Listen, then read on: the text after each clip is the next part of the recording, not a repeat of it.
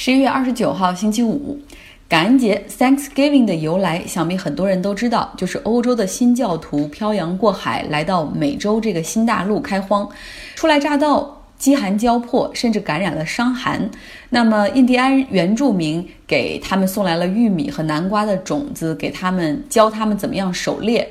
那么到了第二年丰收的时候，白人清教徒就把印第安人请来共进晚餐，感谢他们以及上天的赐予。那么这是这片土地感恩节最早的故事。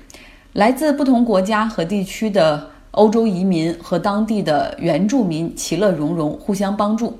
可是后来呢？白人逐渐强大起来，并且开始发动对原住民的一次一次战争。仅在美国独立之后，由美国政府发起的有记载的战争就有一千五百多次。为什么会这样呢？因为白人移民越来越多，而土地肥沃、位置很好的地区又已经被世代在此生活了上千年的印第安人所占据着。像美国南方切诺基部落。他们这个土地之下还发现了黄金，所以白人要么就和印第安人商量去购买，然后一步一步低价购买，迫使他们缩小自己的原住民的区域；要么直接强行发动战争来暴力驱赶。如今，在美国的印第安原住民占美占美国总人口的比例，你猜有多少？只有百分之一，这么少。在感恩节逐渐成为美国人家庭生活中最重要的节日的同时，最初他们希望感谢的这部分人的却大幅的缩减，甚至来自欧洲的白人移民就认为美洲大陆是他们的应许之地。没有人似乎愿意更多的谈起感恩节的初衷。美国总统特朗普今天给驻阿富汗的美军士兵一个惊喜，他飞到了阿富汗来探望前线的士兵，这是特朗普上任之后第一次去阿富汗。他的感恩节假期是先从 D.C. 美国的首都华盛顿 D.C. 飞到了佛罗里达州他的海湖庄园，然后在那儿待了一下。之后呢，他又秘密的从佛罗里达州回到 D.C. 乘坐空军一号去了阿富汗。虽然在阿富汗就是 on the ground 只停留了三个小时，嗯，他大概就是和士兵们简单的交流、发表演讲，然后一起进餐。他还给士兵们打饭哈，然后一起吃完了饭呢，他还见了阿富汗的总统甘尼。特朗普还意外地宣布了一个消息，就是美国将和塔利班恢复和平谈判。他说，最近塔利班释放了两个在2016年就被俘的西方学者，看来塔利班是很有诚意达成协议啊。我觉得特朗普是很会给自己找台阶下。美国目前有一点四万的驻军在阿富汗，特朗普希望把这个数据进一步缩小到八千六百人。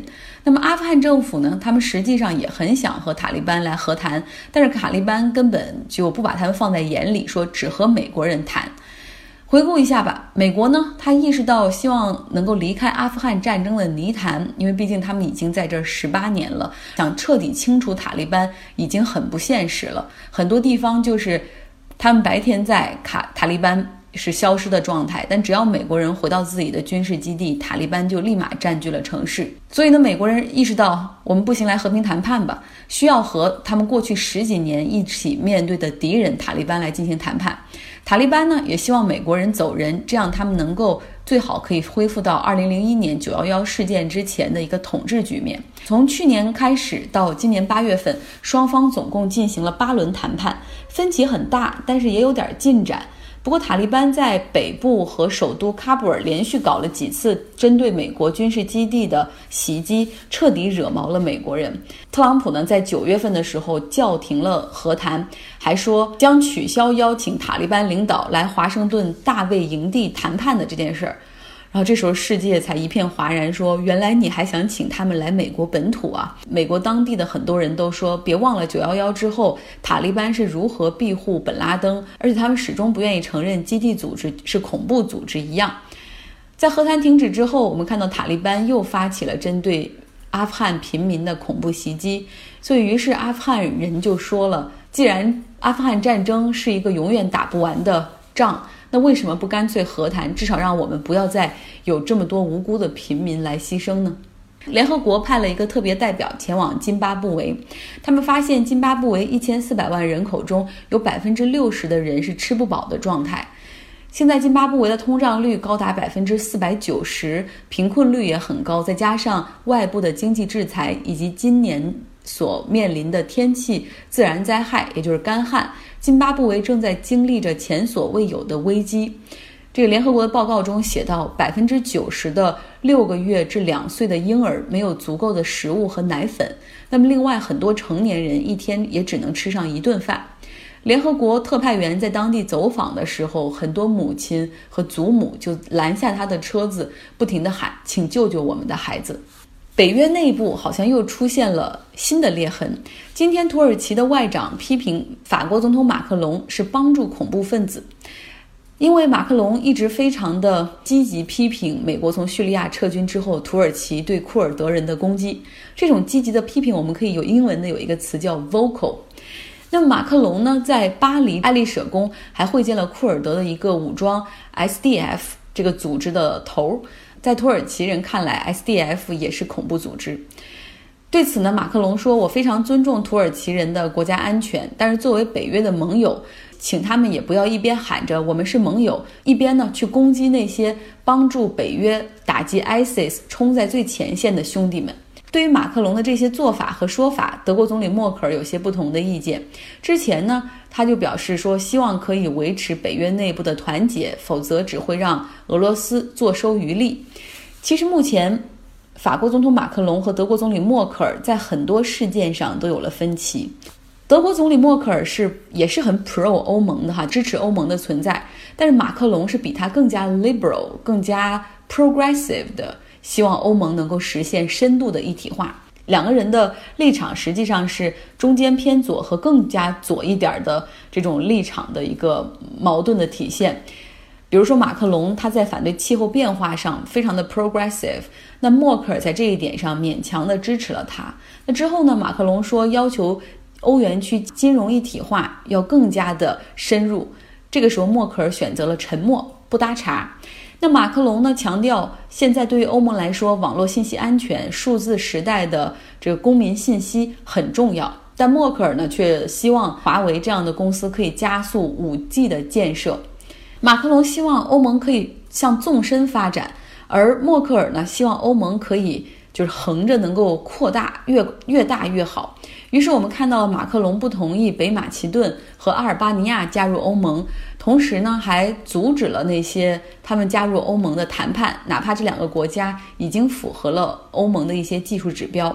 但是默克尔就直接表示说：“哦，这个我不能同意马克龙的做法。”马克龙说：“欧盟现在需要做的不再应该是急于的扩大队伍，而是想办法通过这制度和政策的创新，怎么能够让成员国更加紧密的。”联合在一起，像经经济上、军事上、政治上，只有这样，欧盟才能够提升影响力。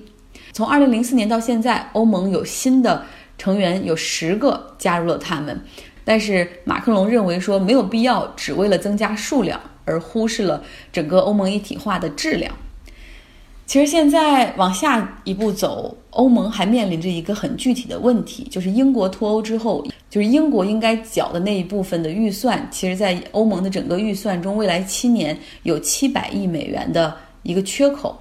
那么，欧盟在整体预算上可能会面临着哪些取、哪些舍？这个地方，我们到时候还能够看到法国和德国、马克龙和默克尔之间的一些裂痕。说到欧盟哈，就是有这么多新的成员加入。我有个同事，他来自罗马尼亚，他们的国家也加入了欧盟。他说，加入欧盟之后，感觉人就是可以更加自由的去流动，去西欧工作、学习、旅游。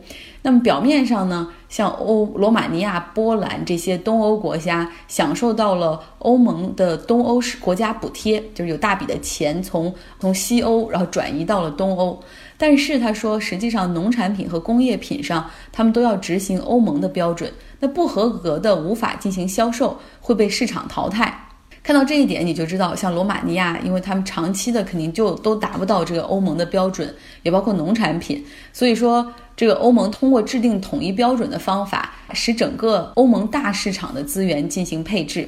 他跟我说：“你相信吗？加入欧盟之后，罗马尼亚的物价比过去还要高了。”经济目前还没有看到好转，因为罗马尼亚很多的产品商品不符合欧盟标准，所以不是被淘汰，就是有一些工厂农场在加紧追赶和升级。那么这样的一个空隙，给了大量来自西欧国家荷兰、德国、法国的农产品、工业品销售的机会。好了，最后说一说那个 OYO，大家还记得吗？印度的李泰熙创业，孙正义投资的那个品牌。我爸加入这个 OYO 平台之后，生意确实好了起来。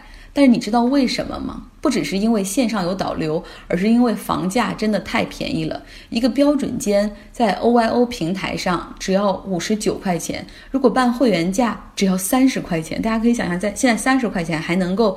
做什么？哪怕是在哈尔滨这样的地方，那么他们的房间大概是和锦江之星那种是一样的，一个大床，一个小床，然后有 WiFi、热水、洗手间、电视等等。OYO 真的是在大打价格战。